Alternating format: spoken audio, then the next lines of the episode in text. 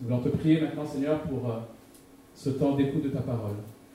Et nous voulons te prier pour que cette parole vienne, Seigneur, nous interpeller, nous corriger si nous sommes sur des mauvaises voies, nous ramener, Seigneur, au pied de ta croix.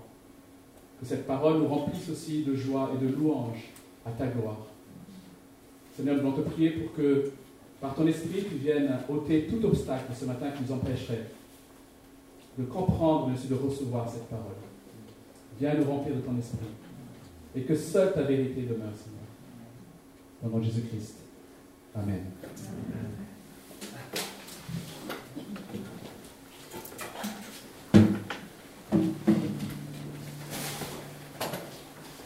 Juste avant d'ouvrir la parole, j'ai une question technique, désolé. Est-ce qu'il y a un enregistrement? A prévu? Quelque chose pour enregistrer Il n'y a pas C'est pas. C'est pas. Ça, ça marche Ok, ça va. Merci. Alors ce matin, je vous invite à ouvrir vos Bibles dans l'évangile de Jean nous allons reprendre. Nous avons suspendu toute cette série pendant les deux derniers dimanches pour la Pentecôte, mais aussi pour la reprise de nos cultes ici. Nous avons mis de côté cette série et nous voulons ce matin la poursuivre. C'était donc il y a trois dimanches que nous avons vu le récit de la résurrection de Christ dans l'évangile de Jean, et notamment la manière dont Marthe va passer du désespoir, Marie, pardon, va passer du désespoir à la joie de l'espérance. C'est ce que nous avons vu il y a trois dimanches, donc dans l'évangile de Jean au chapitre 20. Et ce matin, nous allons poursuivre donc la lecture Toujours dans le chapitre 20, les versets 19 à 31. Jean chapitre 20 et les versets 19 à 31. Les, textes n'est pas affiché, mais on le lire dans les Bibles. Si vous n'en avez pas, donc il y en a qui sont disponibles sur la table. Jean chapitre 20, versets 19 à 31. Le soir de ce même dimanche, les portes de la maison où les disciples se trouvaient étaient fermées, car ils avaient peur des chefs juifs. Jésus vint alors se présenter au milieu d'eux et leur dit, Que la paix soit avec vous. Après avoir dit cela, il leur montra ses mains et son côté. Les disciples furent remplis de joie en voyant le Seigneur. Jésus leur dit de nouveau, Que la paix soit avec vous.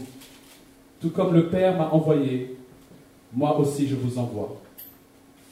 Après ces paroles, il souffla sur eux et leur dit, Recevez le Saint-Esprit. Ceux à qui vous pardonnerez les péchés, ils leur seront pardonnés. Ceux à qui vous les retiendrez, ils leur, ils leur seront retenus. Thomas, appelé Didyme, l'un des douze, n'était pas avec eux lorsque Jésus vint. Les autres disciples lui, dirent alors, Nous avons vu le Seigneur. Mais il leur dit, Si je ne vois pas dans ses mains la marque des clous, si je ne lui mets pas mon doigt, et si je ne mets pas ma main dans son côté, je ne croirai pas.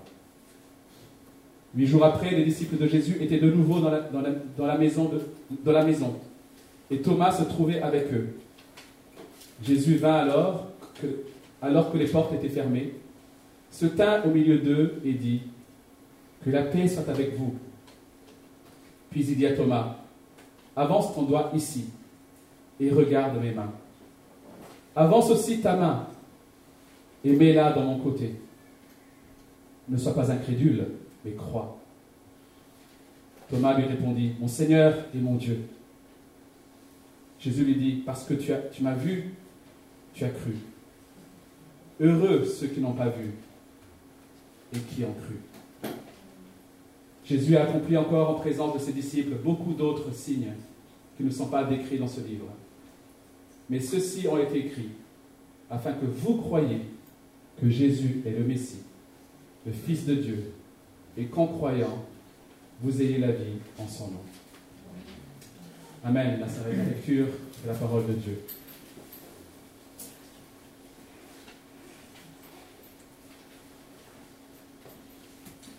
Ces derniers jours, il y a deux choses qui m'ont particulièrement interpellé et voire même un peu troublé. La première, ce sont les événements actuels dans le monde occidental qui secouent les États-Unis, mais aussi la France, sur la question du racisme, de violence, etc. Alors nous ne voulons pas être dupes non plus. Derrière ces faits, nous savons que malheureusement, il y a aussi des manipulations politiques. Mais ces événements révèlent, malgré cela, la, soif de la justice, la soif de la paix de nos contemporains, mais aussi leur incapacité à vivre cette justice, à obtenir cette paix. Et au lieu de la paix et de la justice, tout ce que les hommes obtiennent, c'est encore plus d'injustice, c'est encore plus de violence, encore plus de conflits. La deuxième chose qui m'a interpellé et qui m'interroge aussi ces derniers jours, c'est de constater que face à l'épreuve, face à la souffrance, nous chrétiens sommes souvent tentés de vite oublier notre vocation, notre appel, notre raison d'être. La souffrance et l'épreuve deviennent une tentation lorsqu'elles nous poussent à nous replier sur nous-mêmes, abandonnant ainsi notre mission pour la gloire de Dieu. Et le passage dans lequel nous nous penchons ce matin m'a beaucoup encouragé, en apportant justement une piste, une, une réponse à ces deux réflexions qui a priori n'ont rien à voir l'une avec l'autre. En effet, dans ce passage, Christ, le ressuscité, va apparaître aux disciples qu'il avait choisis pour les rassurer et pour les envoyer en mission dans un monde qui a besoin d'être en paix avec Dieu. Voilà ce que nous raconte cette histoire. Ce texte nous montre que le Christ ressuscité équipe ses disciples pour proclamer la paix dans un monde hostile. En apparaissant à ses disciples, Jésus va leur donner cette mission que nous trouvons au verset 20 et qui est le cœur, il me semble, de ce texte. Tout comme le Père m'a envoyé, moi aussi, je vous envoie. C'était la prière de Jésus, nous nous souvenons, au chapitre 17, lorsqu'il s'adressait au Père. Il a dit cela. Je les envoie comme tu m'as envoyé. Mais cette fois-ci, il, s'adresse à ses disciples. Tout comme le Père m'a envoyé, je vous envoie. Comment Jésus va-t-il faire pour envoyer ses disciples apeurés, enfermés à double tour dans cette pièce, dans un monde qui est contre eux? Voilà la question. Comment veut-il nous envoyer? Comment veut-il t'envoyer alors que nous avons déjà à nous débattre avec nos propres problèmes, nos propres soucis? C'est déjà trop pour nous. Alors comment pouvons-nous être envoyés dans un monde qui semble tellement dur? Voilà la question que pose ce texte. C'est ce que nous allons voir. Et j'espère que ce message renouvellera notre zèle et notre foi pour nous mettre en marche à la suite de notre Seigneur ressuscité. Et dans un premier temps, nous verrons justement comment le Seigneur équipe ses disciples et puis dans un deuxième temps, nous verrons le fruit de cette mission. L'équipement de la mission, versets 19 à 24, et le fruit de la mission, versets 25 à 31. Premièrement, le Seigneur ressuscité nous équipe de sa paix. C'est ce que nous trouvons dans les versets 19 à 21. Que la paix soit avec vous, et répété deux fois dans ce, dans ce découpage, mais aussi une troisième fois à propos de Thomas. Que la paix soit avec vous. Alors c'est une salutation, on peut se dire, Jésus dit simplement bonjour, parce que c'est une salutation juive qui souhaite le bien-être aux autres. Mais dans le contexte ici, et ce n'est pas pour rien que c'est répété plusieurs fois, ça signifiait certainement bien plus qu'une simple salutation. Je le rappelle, ces hommes étaient cachés derrière des portes. Et Jean nous dit qu'ils avaient peur. Jésus a été arrêté, il a été crucifié, leur Seigneur. Et ils se disent peut-être que notre tour va arriver. Ils vont aussi nous chercher. On ne sait pas ce qu'ils faisaient là, alors ils se protégeaient, peut-être aussi ils commençaient à réfléchir sur la manière dont ils, vont pouvoir s'échapper de Jérusalem. On ne sait pas, je, je spécule un peu.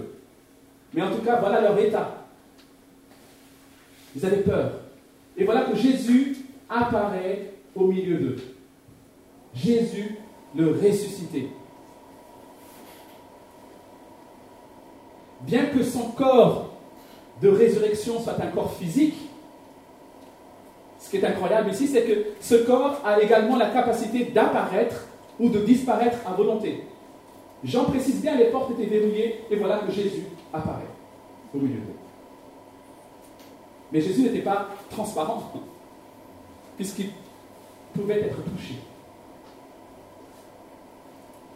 Alors on peut imaginer à quel point leur surprise était grande. Et dans l'évangile de Luc, Luc nous dit qu'ils ont même cru que c'était un fantôme. Vous imaginez un peu? Les enfants, vous imaginez un peu? Vous avez peur là, et puis là, Jésus est là. Et Jésus, après avoir dit une première fois que la paix soit avec vous, va leur montrer ses mains et son côté. Et le texte dit cela va rassurer et réjouir les disciples.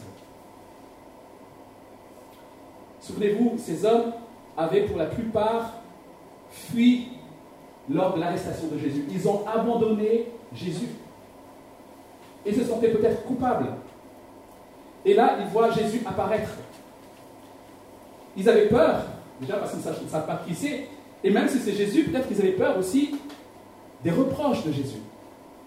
Et cette parole de Jésus, que la paix soit avec vous, et le désir de Jésus de montrer qu'il est véritablement Christ ressuscité, va les rassurer et les réjouir. Chers amis, la première chose dont nous avons besoin pour annoncer la paix dans le monde, c'est d'être nous-mêmes au bénéfice de cette paix. Et c'est le cas lorsque nous nous réconcilions avec Dieu en mettant notre foi en Jésus-Christ, qui par sa mort sur la croix a acquis pour nous, cette paix. Et nous sommes ensuite envoyés à notre tour pour annoncer à ce monde hostile la nécessité de la réconciliation avec Dieu. La Bible nous enseigne que c'est parce que nous sommes séparés de Dieu, c'est parce que nous sommes rebellés contre Dieu, que nous sommes aussi séparés les uns des autres. Voilà pourquoi il n'y a pas de paix possible, il n'y a pas de réconciliation possible en dehors d'une réconciliation avec Dieu. Voilà la réalité. Voilà pourquoi, depuis des siècles, le monde autour de nous, chacun aspire à vivre dans la paix. Mais nous n'y arrivons pas. Le siècle dernier a été le siècle où il y a eu plus de conflits, de morts dans le monde. Et aujourd'hui encore, on entend toutes ces tensions, tous ces conflits partout dans le monde. L'homme est incapable, par ses propres moyens, d'obtenir la paix. Parce que cette paix doit commencer avec la paix avec Dieu. Et nous sommes, nous qui sommes réconciliés avec Dieu, nous sommes des ambassadeurs de Christ, nous sommes des messagers de paix, et nous appelons le monde à se réconcilier avec son Créateur en Jésus-Christ. Donc le premier équipement que Dieu donne à ses disciples, c'est sa paix. Que la paix soit avec vous. Le deuxième équipement que Jésus donne à ses disciples, c'est l'assurance de sa résurrection, verset 20. Jésus les rassure en montrant que c'est bien lui, c'est bien lui qui est là devant eux. Pas un fantôme, pas un esprit, mais lui, Jésus-Christ, ressuscité. Alors, il faut savoir que nos corps, vous êtes à Christ, nos corps ressuscités seront des corps glorieux où il n'y aura aucune trace de cicatrice, de blessure. Ce sera un corps parfait. Vous en rêvez, Dieu va vous le faire. Nous aurons un corps glorifié, nous aurons un corps parfait. Mais le corps de Christ a gardé les traces de sa mort, enfin de sa crucifixion, pour montrer, pour prouver que c'est bien lui, le Christ crucifié. Il a montré aux disciples ses mains et son côté pour les convaincre qu'il est ressuscité corporellement. C'est bien son corps, c'est bien lui dans son corps qui est ressuscité. Et nous avons déjà vu lors de, Pâques que la résurrection corporelle de Christ, comme fait historique, doit être au cœur de notre message, la proclamation de l'Évangile. En effet, l'Évangile raconte que Christ est mort et ressuscité pour nos péchés, selon les Écritures, dit Paul dans 1 Corinthiens 15. Alors s'il est vrai que Christ peut aider les gens avec leurs problèmes personnels et leurs luttes, chers amis, ce n'est pas cela le cœur du message de l'Évangile. Le cœur du message de l'Évangile, ce n'est pas viens Christ parce que ça s'arrangera ta vie. Le cœur du message de l'Évangile, c'est Christ. Christ, venu sur terre, Fils de Dieu, mort à la croix, ressuscité. Christ qui est élevé, qui règne aujourd'hui. Et Christ qui revient bientôt pour juger les morts et les vivants. Voilà le message de l'Évangile. Parce qu'il est ressuscité, non seulement nous devons l'annoncer,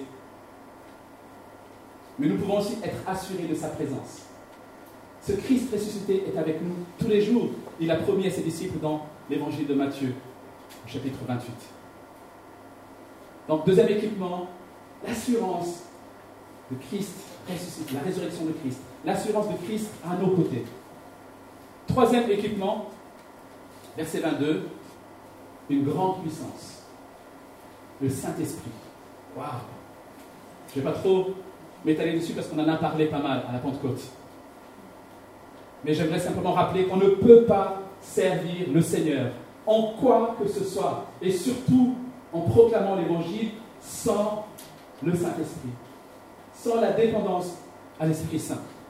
Et c'est ce que dit le prophète Zacharie au chapitre 4, verset 6, ce n'est ni par la puissance, ni par la force, mais c'est par mon esprit, dit l'Éternel des armées. Alors il y a des débats pour savoir la signification exacte du verset 22, notamment par rapport à l'effusion du Saint-Esprit qui va venir plus tard à la Pentecôte. Qu'est-ce que Jésus fait ici comme geste quand il dit recevez mon, Saint-Esprit? Alors je ne vais pas trop m'étendre dans, dans ce débat, mais j'aimerais simplement dire qu'il s'agit ici probablement d'une action symbolique de la part de Jésus qui, par ce geste, prévoyait justement l'effusion imminente de l'Esprit le jour de la Pentecôte. Il annonce et il invite ses disciples à recevoir le Saint-Esprit par ce geste. Peut-être aussi, et ça certains le disent, que d'une certaine manière, Jésus ici va accorder pas dans le cœur des disciples, mais simplement va accorder le Saint-Esprit dans cette assemblée de façon temporaire pour les soutenir et les relever, peut-être dans ce temps un peu de découragement. Peut-être. Mais en tout cas, pour nous aujourd'hui, nous savons que le Saint-Esprit, qui nous a été donné à la Pentecôte, est une puissance qui nous permet d'être des témoins dans ce monde hostile. Quatrième équipement, le Seigneur ressuscité nous équipe d'un grand message. Verset 23. À ceux à qui vous pardonnez les péchés, ils leur seront pardonnés. Ceux à qui vous les retiendrez, ils leur seront retenus. Encore une fois, et je le martèle, j'insiste, désolé, hein, l'évangile que nous proclamons n'a pas comme but premier d'aider les gens à résoudre leurs problèmes personnels, mais à annoncer la bonne nouvelle de Dieu qui pardonne les péchés par le sacrifice de Christ sur la croix. Jésus n'est pas mort pour nous sauver de nos échecs de notre travail, pour nous sauver de nos défauts personnels, même s'il va le faire. Mais il est mort parce que la colère de Dieu était sur nous, à cause de notre rébellion et de notre péché. Et en Christ, Dieu devient favorable. En Christ, nous sommes pardonnés. Et pour comprendre ce que Jésus dit ici, dans cette euh, déclaration solennelle, il faut savoir que dans la Bible, annoncer quelque chose est parfois équivalent à faire quelque chose. Je m'explique. Dans Jérémie, par exemple, Jérémie 1, chapitre 10, nous lisons ceci, Jérémie dit, euh, Dieu dit, ceci à Jérémie, Vois aujourd'hui, je te confie une responsabilité envers les nations et les royaumes. Celle d'arracher et de démolir, de faire disparaître et de détruire, de construire et de planter. Jérémie 1, chapitre 10. Voilà la responsabilité confiée à Jérémie. D'arracher, de planter, de construire, de détruire. Mais en réalité, Jésus n'a pas fait ces choses. Jérémie n'a pas fait ces choses. Qu'est-ce que Jérémie a fait? Il a annoncé ces choses au nom du Seigneur. Donc, quand Dieu dit à Jérémie, tu vas faire cela, en fait, ce que Jérémie a fait, c'est qu'il a annoncé cela. De même, nous savons que seul Dieu peut pardonner les péchés. Et il le fait dès qu'une personne se repent et se confie au Seigneur Jésus-Christ pour son pardon. Mais il donne à l'Église et il donne à ses disciples l'autorité de proclamer à ceux qui se repentent et croient en Jésus-Christ, tes péchés te sont pardonnés. Nous annonçons le pardon acquis par Jésus-Christ. Et nous pouvons le dire à celui qui se repent, qui se repent, tes péchés te sont pardonnés. Voilà notre message. Mais nous pouvons nous annoncer l'autorité de dire à une personne qui s'endurcit, à une personne qui résiste au message de la grâce, tu es encore dans tes péchés. Tu es sous l'esclavage de ton péché. Alors maintenant que nous avons vu l'équipement pour la mission, voyons maintenant le fruit de cette mission dans les versets 25 à 31. Alors quelque part, c'est comme si Thomas était le premier fruit de la mission du Christ ressuscité. C'est comme si par ce récit, Jésus, mais aussi Jean, qui rapporte cette histoire, nous montrait la trajectoire de ceux qui vont être au bénéfice de l'évangile que nous annonçons. Thomas, c'est l'histoire de quelqu'un qui, commence par le doute et qui finit par cette proclamation de louange, mon Seigneur et mon Dieu. Voilà la trajectoire de Thomas. Et Jean, en écrivant cet évangile, veut que tous les lecteurs en arrivent à cette foi en Jésus-Christ comme Seigneur et Dieu. C'est ce qu'il dit au verset 31. Afin que vous croyez que Jésus est le Messie, le Fils de Dieu, et qu'en croyant, vous ayez la vie en son nom. Voilà l'intention de Jean. Et voilà notre attente, notre inspiration quand nous proclamons l'Évangile.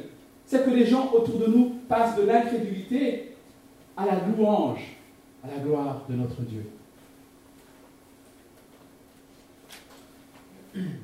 Mais cela commence par le doute. je propose de voir, c'est quoi ce doute dont il est question ici? Il existe, il existe différents types de sceptiques. Les sceptiques, c'est ceux qui doutent, hein, pour ceux qui ne connaissent pas le mot, notamment les enfants qui prennent des notes. Certains utilisent leur doute comme prétexte pour continuer à faire ce qu'ils veulent. Alors, je ne veux pas être ici condescendant, mais c'est tellement français. Ils se vantent de leur soi-disant honnêteté intellectuelle pour refuser d'avoir soi-disant une foi aveugle. En gros, les foi, c'est pour ceux qui ne réfléchissent pas. Mais ceux qui réfléchissent un peu, ben, c'est normal qu'ils ne croient pas vraiment. C'est normal qu'ils aient des doutes. Et finalement, ces doutes qu'ils veulent maintenir à tout prix vont être des prétextes pour ne pas se soumettre à Dieu et faire ce qu'ils veulent. Ils ne cherchent pas et ne veulent pas dissiper leurs doutes parce qu'ils ne veulent surtout pas se soumettre au Christ. D'autres, et il me semble que Thomas, enfin, c'est pas il me semble, Thomas est clairement dans cette catégorie. D'autres, donc, ne se complaisent pas dans leurs doutes. Finalement, ils n'aiment pas leurs doutes. Ils sont dans le doute, mais ils cherchent quand même à dissiper ces doutes. Ils veulent croire. Et ils sont, quelque part, en proie à des questions qui sont honnêtes. Ils ont soif de réponses crédibles qui vont leur permettre de dissiper leurs doutes. Alors, qu'est-ce qui les a conduits à ce stade-là Il y a plusieurs facteurs qui peuvent nous conduire au doute. Même nous, en tant que chrétiens encore aujourd'hui, nous pouvons passer par des temps de doute. Il y a plusieurs facteurs à cela. Et je ne vais pas tous les, les nommer ici. On peut en trouver certainement beaucoup. Mais en tout cas, ici, dans ce contexte, nous savons que quelques mois auparavant, vous savez, lorsque Jésus a pris le risque d'aller euh, rejoindre la famille de Lazare pour ressusciter Lazare. Et c'était un risque que Jésus prenait. Parce qu'il savait qu'il pouvait être arrêté. Mais il va prendre ce risque. Et Thomas va dire Ah, ok Jésus, si tu y vas, nous voulons avec toi, aller avec toi, même s'il faut mourir. Voilà ce qu'a dit Thomas. Il était chouette. Ouais, Jésus, je vais mourir avec toi s'il me faut. Voilà ce qu'il a dit. Et nous trouvons ce récit dans Jean chapitre 11. Mais lorsque Jésus a été arrêté, Thomas, comme les autres disciples, vont abandonner Jésus. Lui qui a dit J'irai avec toi jusqu'à la mort, fait partie de ceux qui ont abandonné Jésus. Et il s'est peut-être senti coupable après l'arrestation et la mort de Jésus. Et c'est peut-être cela qui a provoqué aussi sans doute le, doute. Il a pu se dire, après ce que j'ai dit avant, je ne me ferai plus avoir. Cette fois-ci, avant de me prononcer, je vais être sûr. Je vais être sûr que j'y arriverai. Je vais être sûr que voilà, ça vaut vraiment le coup. Et en plus de cela, Thomas, comme les disciples, n'avait pas tout compris de l'évangile de Jean. Il n'avait pas compris déjà lorsque Jésus avait annoncé sa mort et sa résurrection imminente. Mais même lorsque Christ est ressuscité, nous l'avons vu la dernière fois au, chapitre, au verset 9 du chapitre 20, il est dit que les disciples n'avaient pas encore compris que d'après l'Écriture, Jésus devait ressusciter. Donc ils n'avaient pas compris ce qu'avait annoncé Jésus. Donc pour eux, la résurrection de Jésus n'était même pas dans leur imagination. Comme pour Thomas, nos doutes peuvent aussi venir de, la mauvaise compréhension, de la mauvaise connaissance de la parole de Dieu. Sur des questions de doctrine peut-être, sur la manière dont Dieu peut agir, ou Dieu agit dans l'histoire. Et les circonstances difficiles que nous traversons vont aussi obscurcir notre compréhension de la Bible, vont nous empêcher d'aller puiser dans la parole de Dieu la vérité et les promesses. Et ça, ça peut provoquer aussi le doute. Mais la raison principale du doute de Thomas, ici aussi bien sûr, au-delà de son cœur qui est dur, hein, comme le nôtre, c'est qu'il n'était pas là quand Jésus est apparu. Ça nous paraît bête, c'est le, le fait. Il n'était pas là quand Jésus est apparu au milieu de ses disciples.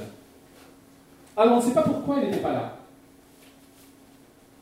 Peut-être que maintenant que Jésus est mort, il se dit à quoi bon continuer? À quoi bon se rassembler? On va tourner la page, on va passer à autre chose. En tout cas, il n'était pas là avec les autres disciples. Et nos doutes, chers amis, peuvent aussi venir de notre isolement. La Bible nous invite, et c'est présent, dans tout le Nouveau Testament, la Bible nous invite à fortifier notre foi avec les autres croyants. Dieu t'a donné l'Église pour fortifier ta foi, pour t'encourager. Et c'est en cherchant à nous rassembler régulièrement avec les autres frères et sœurs en Christ que nous pouvons surmonter nos doutes.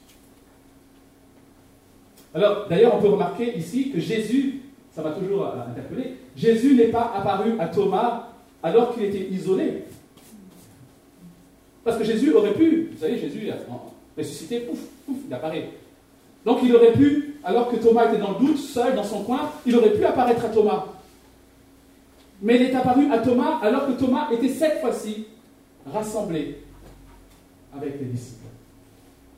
Nous l'avons vu la semaine dernière, c'est là que Dieu envoie, commande la bénédiction. Maintenant que nous avons vu un peu quelles raisons pouvaient entraîner ce doute, voyons comment, pour finir, Jésus va confronter ces doutes. Il le fait par la grâce. Il le fait par la grâce. Jésus ne reprend pas tout de suite Thomas pour son incrédulité. Il commence avec à nouveau ces paroles réconfortantes. Que la paix soit avec vous. Puis il va inviter Thomas à toucher ses mains et son côté. Mais cette fois-ci, il va le faire en, reprenant Thomas avec cette parole qui, me semble-t-il, est à la fois ferme, mais aussi pleine de grâce, lui disant, ne sois pas incrédule, crois. Ne sois pas incrédule, crois, verset 27. Ça me touche, ça me touche de voir que Jésus prend ici du temps pour convaincre Thomas et presque à le supplier pour, que Thomas croie en lui. Un frère tout à l'heure a fait cette prière, on entend prière en disant que Jésus, Dieu insiste pour que nous nous tournions vers lui. Et c'est ce que Jésus fait ici. Ne sois pas incrédule. Crois. Cette parole nous est donnée à nous aussi ce matin. Dans les circonstances que nous traversons ce matin, Jésus nous dit, Jésus te dit, ne sois pas incrédule, crois. Quand quelqu'un doute de la vérité de l'évangile, quand nous annonçons l'évangile à quelqu'un, nous ne pouvons pas être indifférents en disant simplement ah, écoute, ce n'est pas grave si tu n'y crois pas. Peut-être qu'un jour tu vas croire. Passons à autre chose. Par amour pour lui, Jésus a dit à Thomas Ne sois pas incrédule, crois. Paul, l'apôtre Paul, en parlant de sa mission dans 2 Corinthiens chapitre 5, verset 20, dit ceci. Nous sommes des ambassadeurs de Christ. Plutôt, nous sommes des ambassadeurs pour Christ. Comme si Dieu adressait par nous son appel, nous supplions au nom de Christ, soyez réconciliés avec Dieu. Nous supplions. Si tu aimes l'autre, comme Jésus a aimé Thomas, alors tu ne peux pas simplement être indifférent quand tu ne crois pas. S'il te plaît, je t'en supplie, ne sois pas incrédule. Crois. Et cette parole, pleine de grâce, va amener Jésus justement à croire, va amener Thomas plutôt à croire en Jésus. Il va s'écrier Mon Seigneur et mon Dieu. Et je dis que c'est cette parole qui va le conduire à cette foi-là. Parce que ce n'est pas sûr que Thomas ait touché Jésus pour en arriver à cette conclusion. Pourquoi? Parce que il est dit plus tard, quand Jésus parle des autres qui vont croire, il dit que toi, Thomas, tu as vu et tu as cru. Il ne dit pas tu as vu et touché. Il a simplement dit tu as vu as cru. Donc il me semble cette parole de Jésus ne soit pas incrédule, mais croit, qui va retourner Thomas.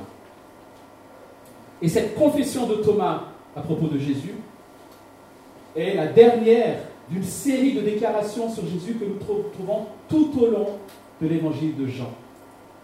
Nous sommes ici quelque part au summum des déclarations au sujet de Jésus.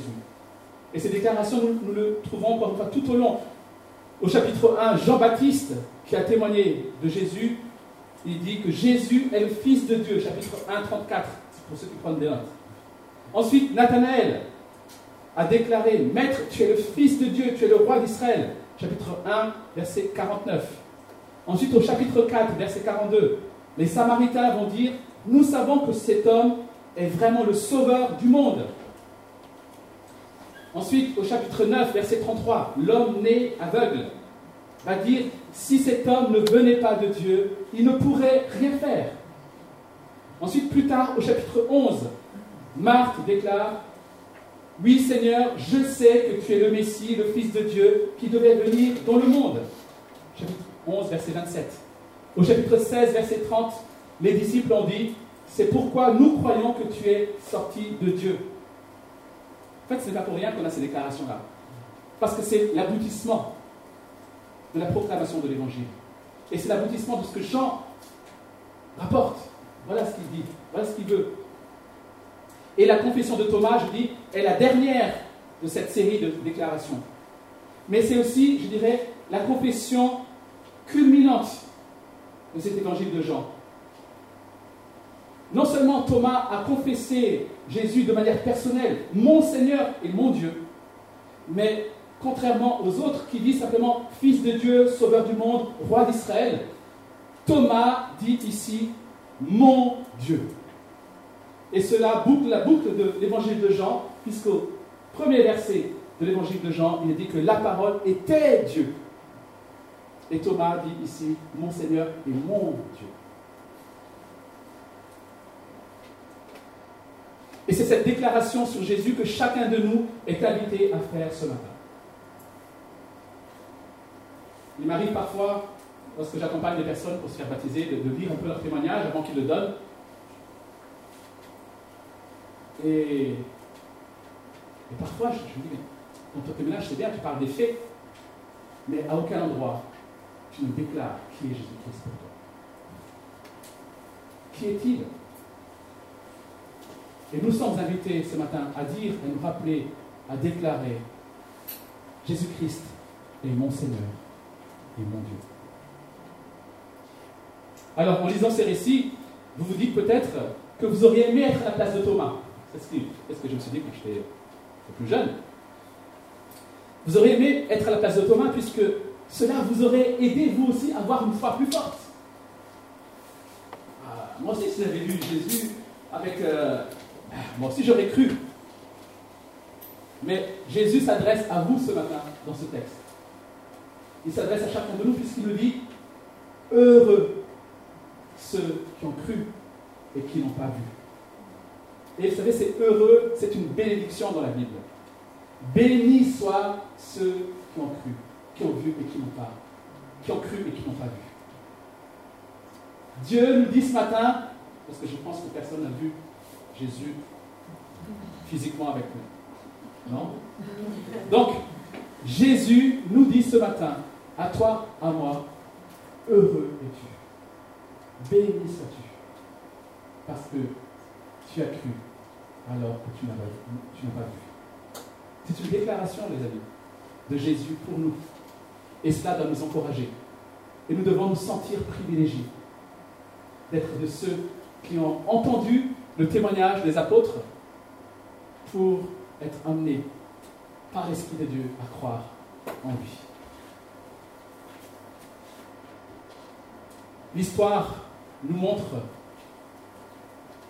l'histoire de Thomas nous montre quel est le but que nous visons dans la mission. Que des hommes et des femmes rebelles, que des hommes et des femmes incrédules autour de nous, que nous avons du mal à imaginer pour Dieu, mais que ces hommes-là puissent s'écrier un jour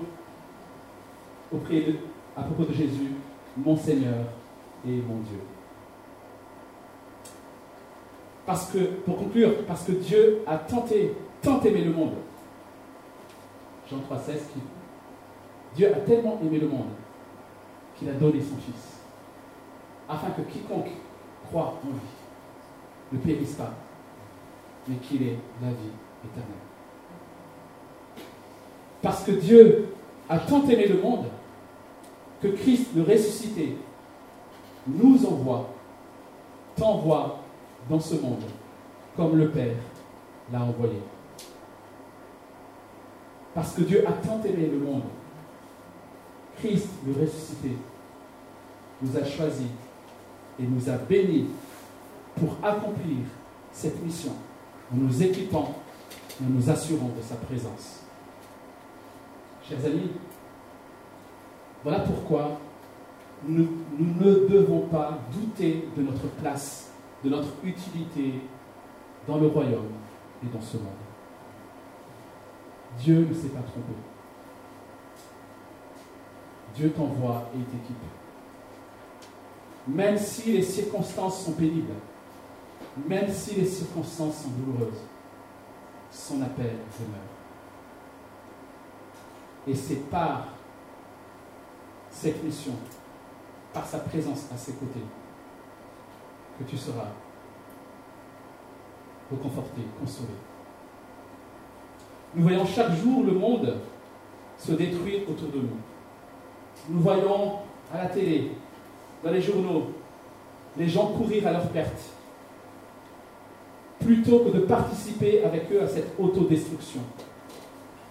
Nous sommes invités à nous mettre en marche pour proclamer la bonne nouvelle du Christ ressuscité, la bonne nouvelle de la réconciliation avec Dieu, la bonne nouvelle de la paix acquise par Christ. Que la paix soit avec chacun de nous. Prenons un instant pour euh, répondre à Dieu.